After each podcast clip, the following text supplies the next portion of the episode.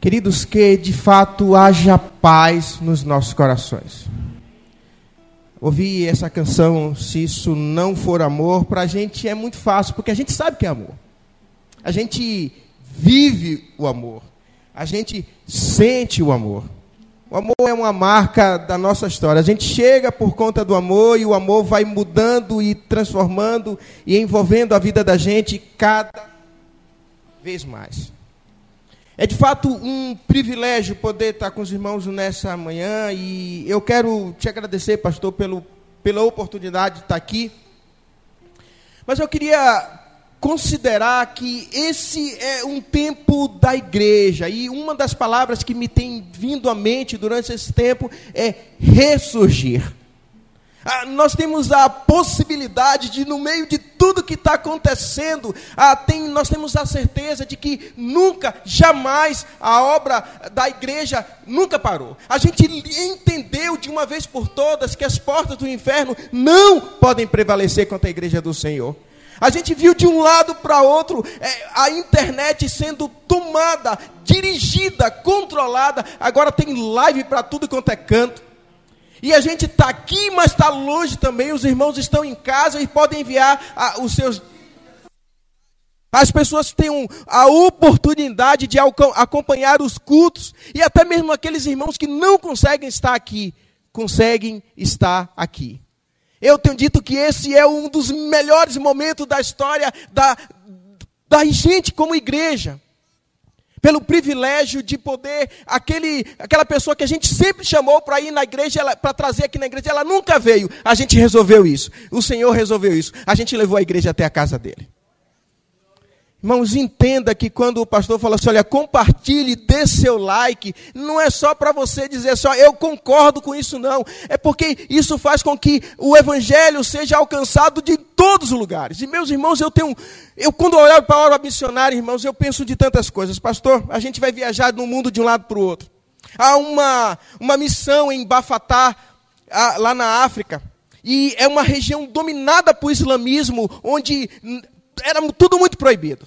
E a Junta de Missões Mundiais tem ali uma rádio que tinha os cultos e as programações evangélicas.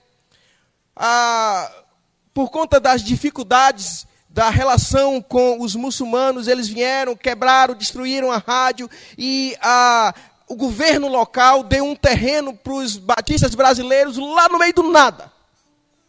Quando os batistas brasileiros receberam aquele terreno lá no meio do lado, não tem luz, não tem água, não tem absolutamente nada, está no alto de uma montanha. Eu lembro quando os, a, a, equipe falou comigo assim: olha, como re, receber um terreno num lugar tão distante? E logo alguém teve a ideia de montar uma rádio e usar um gerador para que a, pudesse ser a, o programa da rádio funcionar. E alguém fez isso, alguém comprou, alguém doou o gerador e aquilo aconteceu. O detalhe é que agora, por conta da posição onde aquela rádio está, a gente consegue entrar em três países fechados. Irmãos, onde abundou o pecado, superabundou a graça do Senhor. Olhar e viajar dentro desse Brasil e descobrir o que, que Deus tem permitido que a gente possa participar é algo extraordinário. Esse é o tempo de ressurgir. Ressurgir, surgir de novo, fazer surgir, ressuscitar, reviver, renascer, é a marca da igreja do Senhor. 1 Samuel 2, 8. Eu quero te convidar a você abrir a sua Bíblia ou ligar a sua Bíblia, acessar a sua Bíblia. Eu quero ler o texto na versão King James atualizada. Ela traz essa palavra ressurgir. 1 Samuel 2, versículo 8. Nesse texto, a Sagrada Escritura mostra como Ana manifestou a alegria diante de Deus. Ela entoou um belo e profundo cântico, cheio de declaração de amor e reverência ao nosso Deus. Mas o versículo diz assim, o verso 8: Ergue do pó o necessitado. Isso está falando de mim e de você. Nós necessitamos de tantas coisas durante esses dias. A gente acabou de mencionar, o pastor acabou de mencionar irmãos que estão enfermos e há uma nós, necessidade é algo que nós percebemos de maneira tão clara durante esses dias. O texto avança e diz assim: E do monte de cinza faz ressurgir o abatido. Irmãos, a minha e a sua história é uma história de constante ressurreição, é uma constante vitória. Em Cristo nós somos assim. Ele faz assentar com príncipes e lhe concede um lugar de honra. Irmão, pense comigo. Quem somos nós para receber do Senhor um lugar de honra? Mas Ele preparou para mim, para você, um lugar de honra. Ele diz assim: menino, senta aqui comigo. E na minha versão baiana do texto bíblico, pastor, ele bota um banquinho, daquele feito de madeira de caixote, e diz: assim, fica aqui do meu lado. E, e ele diz para a gente assim: porque ao Senhor pertencem os fundamentos da terra e sobre eles estabeleceu o mundo. Ana demonstra que estava plantada em Deus nosso Senhor e podemos aprender pelo menos quatro coisas que eu quero mencionar nessa manhã. A primeira é a salvação que ela encontrou em Deus. Esse é um tempo tão interessante e há tantas soluções. Irmãos, a gente está tão desesperado pela tal da vacina que venha ela, de onde vier, a gente vai querer tomar. Parece que a, a nosso senso de, de, Alguém brincando, a irmã disse que não. Ah, deixa a vacina chegar, que eu quero ver se não fala assim, dá, dá aqui, dá um braço aqui. Porque, irmãos, a gente, nós não fomos feitos para o distanciamento. Lá na minha igreja, pastor, a igreja onde eu congrego, igreja do seu colega pastor Epaminondas, que agora é pastor, é, junto aí, o pastor de lá da igreja, também está assim. Banco de um lado, senta aqui, senta ali. Irmãos, lá em São Caetano, uma igreja de bairro, Pastor, quando a gente vai para uma programação na igreja que a gente diz que não teve ninguém, tem 400 pessoas. A gente fala assim, oh, não veio ninguém, foi 400 pessoas. Porque uma igreja de é, mil e tantas pessoas, e a gente está acostumado com um grande ajuntamento, a meia de ceia é imensa e tem um diácono para ir levar para tudo quanto é canto. Irmãos, nós fomos feitos para a grande celebração. Nós entendemos a grande celebração. A grande celebração tem a ver com a gente. E quando a gente pensa na celebração, eu, eu lembro de tantas coisas. Eu estava no Rio de Janeiro. Era um período de campanha de missões, eu estava junto com o pastor Cláudio e a gente foi fazer promoção missionária numa igreja no bairro do Campo Grande. E tinha uma promotora de missões, pastor, uma irmã eh, negra, linda, linda do cabelo todo branquinho. Ela era baixinha, mas que mulher alegre. E ela mobilizou e falou dos desafios do campo é, carioca sobre missões. E ela disse assim: irmãos, tem que abraçar enquanto está quente. Eu achei aquele negócio tão engraçado. Que negócio é esse? Abraçar enquanto está quente. Fomos embora depois do culto no domingo à noite. No dia, na segunda-feira de manhã, o pastor Cláudio lembrou que tinha esquecido a agenda lá na igreja. A gente voltou. E Rio de Janeiro, segunda-feira de manhã, meu amigo, se você gosta de engarrafamento, vá para o Rio. A gente enfrentou um engarrafamento inteiro e chega lá na igreja, encontra a irmã da tesoura, da secretaria e diz assim: Olha, o pastor Cláudio esqueceu a agenda aqui. E ela disse: Ah, sim, alguém localizou e guardou aqui, a gente está lá. E eu não me aguentei. Estou falando sério, cara. Tem hora que eu não me aguento. Eu disse assim: cadê aquela irmã que disse que tem que abraçar enquanto está quente? Eu achei aquele negócio tão interessante.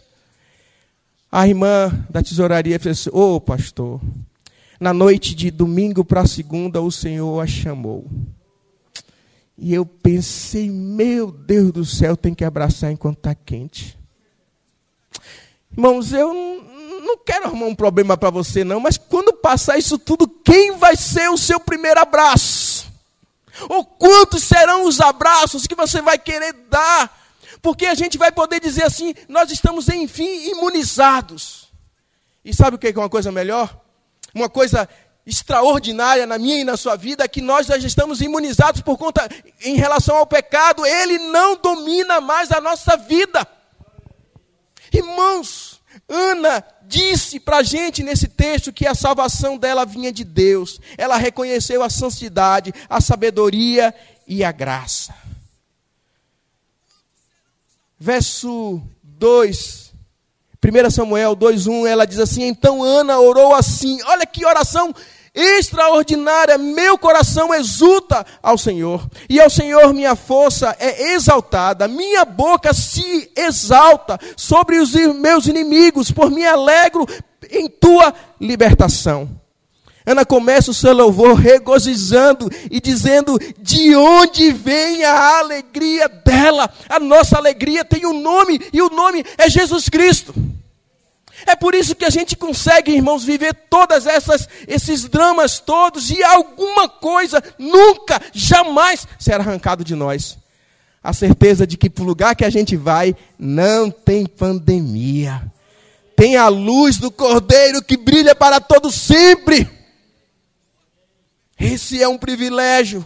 Ana tinha a compreensão de quem tinha salvado ela. Meu irmão, essas viagens missionárias, elas são cada vez mais interessantes, porque sempre alguma coisa acontece. Eu lembro que eu estava na China e a tática de evangelizar na China é esquecer uma Bíblia, pastor. Você vai para algum lugar e você esquece uma Bíblia numa praça, você esquece no shopping, você esquece em algum lugar. A China é um lugar extraordinário, é um privilégio viajar. Eu lembro que eu estava lá com alguns missionários aqui do Brasil que atuam lá. E de repente ele diz assim: Vamos atravessar a rua. E ele virou para mim assim: Davi, me dá a mão. Eu disse: Você está me estranhando, rapaz? Oxi. Negócio de andar de mão dada com o homem, sai, se saia. Ele fez assim, ok, por sua conta e risco. O sinal foi contando ali, de repente foi juntando gente, juntando gente, juntando gente, pastor. Eu acho que tinha pelo menos umas 800 pessoas do lado. E quando atravessou o rolo, eu ficava lá assim, tentando achar o sujeito e não tinha. Eles se mandaram e me largaram lá. E depois ele disse assim: tá vendo? Eu te avisei. E a gente estava com a mochila cheia de Bíblia, a gente ia no banheiro e esquecia a Bíblia lá e, e, saía dali apavorado. E quando a gente via alguém olhando assim, eu dizia, ele está me olhando. Não tem nada pior do que você estar tá, é, num contexto que você entende que pode ser perigoso e alguém está te olhando e você diz assim, ele está me olhando. E a gente andava de um lado para o outro, era aquela situação.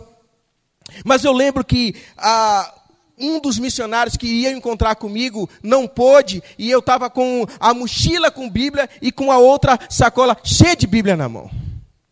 E a gente vai andando de um lado para o outro lá, chegamos numa estação de metrô. Meu irmão, de repente, um, um policial vindo da parte do mal veio na minha direção e ele via, e eu tinha certeza que aquele homem ia me abordar, e a, a, é aquele um segundo que você imagina assim, para que, que eu fui inventar de fazer um negócio desse? E aí eu dizendo assim, maior que está inimigo, eu disse, pô, mas fique grande agora, pelo menos agora, sim, faça alguma coisa, Jesus, aquele um segundo que passa na sua mente. E eu lembro, irmão, que o, o, guarda vinha na nossa direção, de repente ele pegou o radinho e falou com o outro, e tinha dois. Um já era ruim, pastor, agora tinha dois. Eu disse, Senhor Jesus, eu já estou aqui, eu já estou fazendo trabalho missionário, por que viver um negócio desse? E de repente ele vem assim, e quando eles vêm na minha direção, eu lembrei que antes de sair aqui, sair aqui do Brasil, nós compramos no camelô um bocado de camisa da seleção brasileira. E quando o guarda veio, eu tinha camisa de Cacá, eu abri a camisa de Cacá e de Ronaldo. Eu abri a mochila assim, assim é para você. Ele não entendeu nada, nem eu também, eu sei que eu não falei na língua que ele entendeu. Ele abriu um sorriso, passou o rádio, mandou o outro embora e pegou minha bolsa e falou assim: Isso aí, leve, pode levar. Meu irmão, só vale a pena ser crente se for para correr risco. Você precisa entender a oportunidade que é viver para esse Senhor Jesus Todo-Poderoso. E de repente tá os outros missionários do outro lado da rua lá, porque aquele clima tão diferente, eles me vindo saindo com o guarda, e Davi está preso, de repente ele vê o guarda segurando a bolsa, e eles lá, ah, e de repente o guarda foi, parou o táxi, e me deu tchau. E eu olhei para os missionários, está vendo você, cara? Cheguei agora aqui, ó, já estou na janela.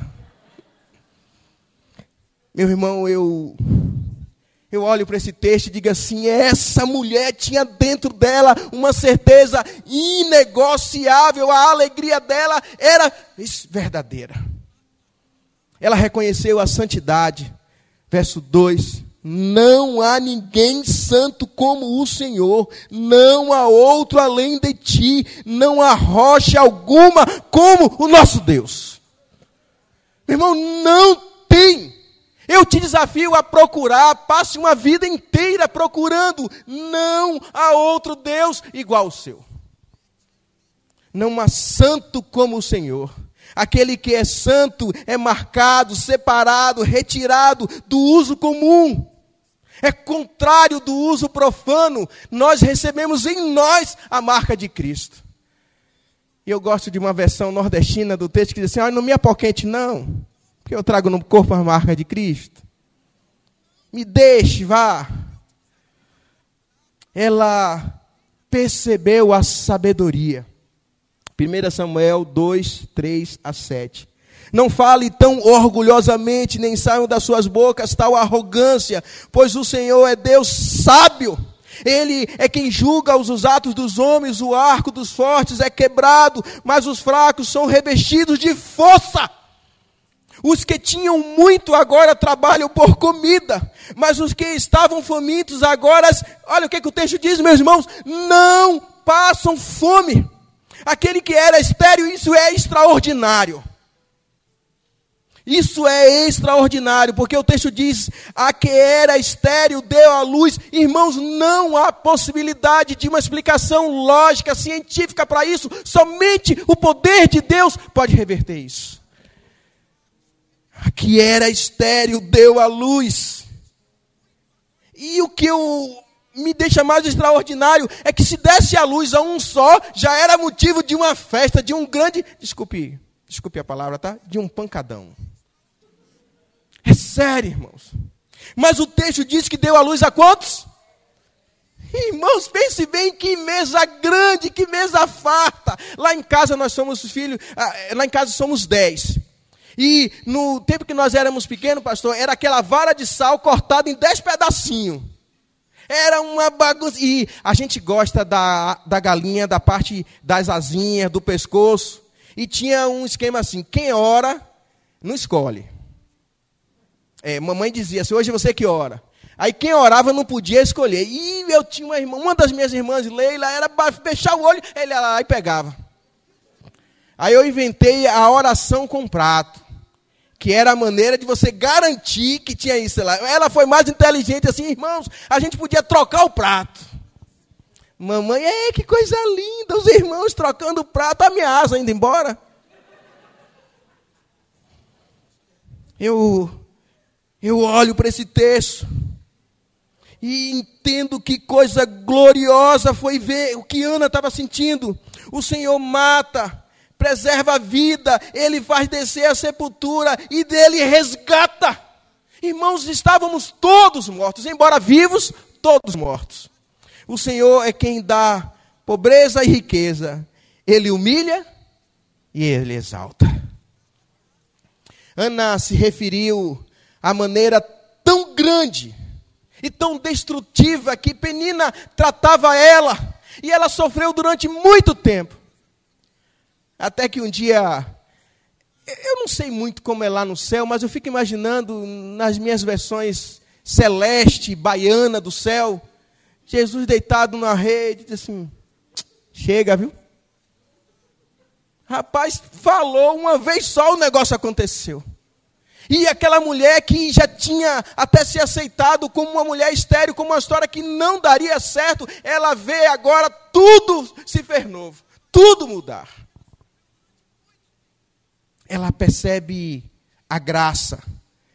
1 Samuel 2,8.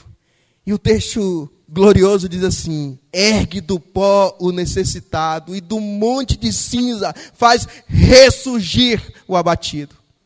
Ele faz se assentar com príncipes e lhe concede um lugar de honra, porque ao Senhor pertencem os fundamentos da terra, e sobre ele estabeleceu o mundo. Só ele pode levantar a gente. E tem dia, e nós estamos experimentando isso cada vez mais intenso durante esse tempo. Tem dia que está difícil. Tem dia que o telefone toca e quando toca de madrugada, hein? quando é mensagem de madrugada, quando para duas pessoas na porta de sua casa se a gente queria conversar com você. Você já gelou. Você já passa o filme todo. Mas é a certeza que eu e que você temos que mal algum pode separar a gente da mão de Deus, isso é extraordinário. Nada vai conseguir mudar a história daquele que já nos separou. O texto diz que ele ergue do pó o necessitado, e do monte de cinza faz ressurgir o abatido. Eu quero concluir te convidando a fazer uma outra viagem, agora aqui mesmo na Bahia. Há um ano atrás, dia 20 de junho, eu e pastor Roberto Amorim saímos para entregar o material de missões, pastor ali. E a gente estava andando de um lado para o outro, tinha ido lá em Tabuna, tomado um suco na casa do pastor Geraldo, era por volta de 8 horas da noite, nós entramos no carro, no carro da convenção, a Fiat Toro, e pegamos estrada voltando para Salvador. Sueli, minha esposa, trabalha no hospital e o nosso acordo é que eu voltaria de manhã para buscar ela para ir para casa. Ela ia trabalhar no plantão de 24 horas. Roberto tinha falado, Josi, deixe minha janta aí que eu vou chegar para jantar. E a gente vem dirigindo no carro, voltando. E de repente, em um pedaço da estrada, a gente parou, tomou uma água. E carro vai adentro. De repente, eu, a gente vê uma luz muito forte vindo na nossa direção. E aquela luz vinha assim, e a gente tava, a, a gente percebeu que um carro ia bater na gente, de repente não era para bater, era um carro, um Fiat Uno, que vinha numa velocidade tão grande que conseguiu emparelhar com o, o Fiat Toro. E o carro veio de repente cinco tiros na nossa direção. Pá, pá, pá, pá, pá. Eu disse, Roberto, deve ser assalto. Ele fez assim, pelo tiro, né? Deve ser. E de repente aquele carro tranca a gente, coloca ali na frente, pastor, e sai cinco caras é, do carro, é, com arma na mão, o rosto coberto, e eles gritando assim: cadê o terceiro? Cadê o terceiro? Eu disse: não, só tem nós dois. E aquela confusão: entra no carro, entra no carro. Então três entraram no carro da gente. Eles dois assumiram a frente aqui, eu, o pastor Roberto atrás, e mais um, arma na minha cabeça, arma na cabeça de Roberto, e os outros dois seguiram no carro, e de repente a gente vai andando aquele negócio todo, e é um segundo que você fala assim: Meu Deus. Que coisa apavorante, meus irmãos. É um segundo que nunca acaba. Nunca acaba. E a gente vai ali e, e calma, e de repente o pastor Roberto diz assim: minha pressão tá, tá subindo. Eu disse, tá, tá tudo, pastor, agora, agora tá descontrolado. E ele disse assim, posso pegar o remédio? E eu conheço o pastor Roberto, se eu conheço o pastor Roberto, ele disse, tá no meu bolso. Eu disse, tudo que eu espero é que tenha um remédio no bolso do pastor Roberto agora, pelo amor de Jesus Cristo. E o, o rapaz disse assim, pode pegar o, o, remédio. Aí Roberto faz assim, bota a mão no Roberto, no, no bolso, pega o remédio, bota na boca.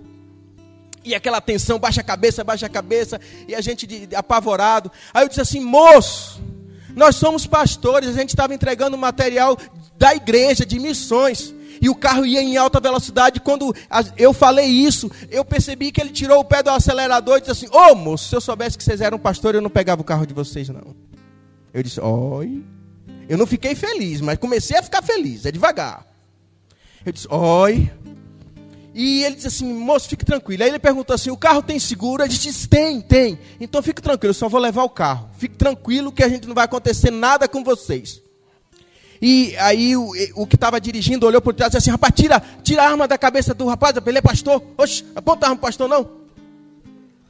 Ele disse, olha o negócio do versículo que diz que nenhuma arma contra mim forjada de prosperar. Esse negócio é verdade. Eu disse, é um glória a Deus para dentro, tá? Mas Deus ouve, fique tranquilo. Deus ouve, ele tem capacidade de ouvir. Não era hora de eu fazer muito estardalhaça, era hora de eu ficar quieto. E a gente ia andando, irmãos, e aquela coisa toda, baixa a cabeça, a gente vai deixar vocês numa rua que não tem nada lá, e depois a gente vai levar o carro, e aquela confusão toda, e aquela tensão. E de repente um grita assim: tem dinheiro, tem dinheiro. Roberto, Roberto viaja comigo, pastor, com dois reais. É sério. Não, estou falando sério contigo. E ele chega no lugar e diz assim: quer que eu pague? Aí, aí, aí eu disse assim, eu, eu minha carteira está aí no porta-luva, tem 100 reais. Estou falando sério, meu irmão. O rapaz olhou para mim e disse assim, posso pegar? Eu disse, fique à vontade.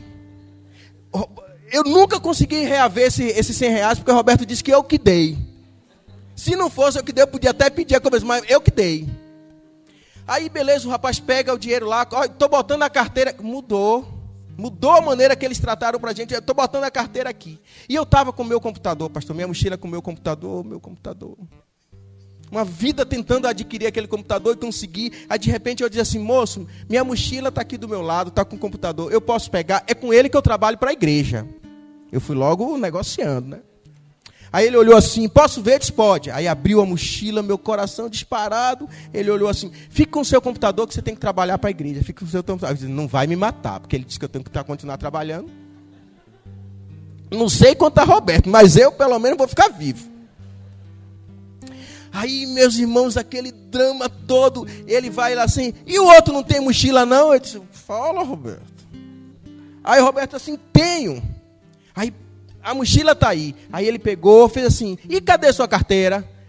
Aí tá aí do lado, aí botou a carteira dentro. Bandido bom, o bandido começou a mudar, irmãos.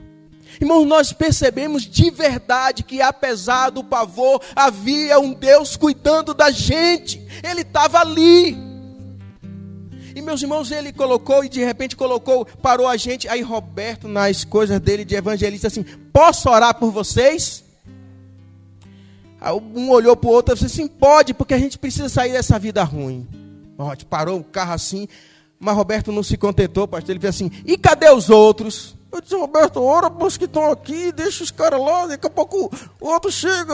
Roberto fez assim, não, tem que orar por todo mundo. Aí para o outro carro e os caras saem assim. O que foi que você fez? Não, o pastor vai orar. Baixa a arma. Aí, aí eu fiquei todo todo, irmão. Eu fiz até aquele negócio de Batista assim, ó. É que quando faz a oração, Aí o pastor Roberto orou, a gente dobrou os joelhos e a campanha do ano passado tinha uma a mensagem, era assim, é, falava que é, eu anuncio a paz. Aquilo nunca foi tão grande. A gente saiu andando no meio de, um, de uma rua toda escura e a gente saía andando grande ao Senhor. Eu entendi, na verdade, o que eu cantava no culto. E a gente saía andando, andando, andando, irmão, sem direção. E de repente uma estrada toda escura, uma estrada de barro, até que chegamos numa estrada de asfalto. E pastor, naquela estrada de asfalto, o Roberto disse: vai para o lado, para aqui ou para lá. Eu disse: vamos para a esquerda. Ele fez assim: por que para a esquerda? Eu disse: e qual é a sua sugestão? Você não tem nenhuma, por que, que não aceita a minha? Isso é hora de você ficar me questionando. E a gente vai e segue andando.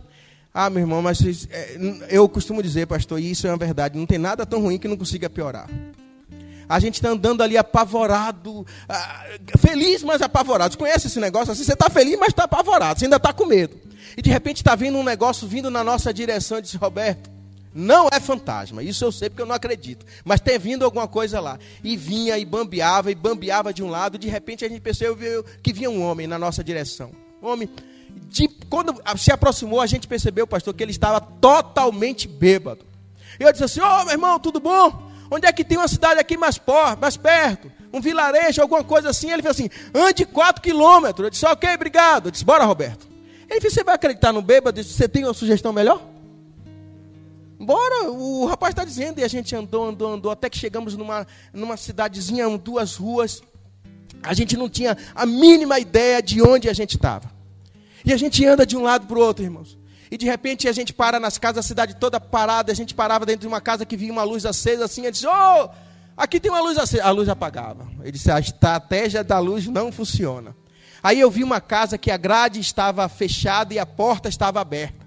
Aí eu cheguei na porta da casa e disse assim: Pastor Roberto, o irmão e eu estamos aqui, tem uma casa aberta. Pra, gritando bem alto para a pessoa ver que estava lá dentro, que era dois pastores que tinham chegado ali, e de repente me sai uns três caras, irmãos. A aparência dele, me perdoe o julgamento, mas assim, eles estavam cheirando a bebida, cheirando a, a, a cigarro e completamente bêbado. Roberto assim, cara, você me trouxe por causa dos bandidos. E eles vieram assim na, na, na direção da gente, abrir a, gra, a grade, assim, que foi? Aí eu contei que o carro da gente tinha sido tomado no assalto. Ele disse, você veio no lugar certo, porque nessa rua todo mundo é crente. Eu disse, a parte do seu meu irmão. Ah, pastor, desculpe, mas não era hora de eu entrar na questão da teologia, se ele era crente ou não. Até que ele disse assim: Eu vou conseguir um carro para vocês que vai levar você até Valença. E o carro veio até Valença e chegou ali e a gente conseguiu chegar em casa. E eu estou aqui para te dizer que, como Ana, eu quero dizer que a minha alma engrandece ao Senhor. Por um instante, irmãos. Feche os seus olhos e pense no que você pode engrandecer ao Senhor, engrandecer ao Senhor nessa manhã. Você está aqui. Há um, uma pandemia no mundo inteiro e nós estamos aqui. E se ainda você não tivesse, você sabe para onde você vai. Mas eu quero que, por um momento, com os olhos fechados, você tente enxergar tudo que Deus quer fazer e tem feito na sua vida.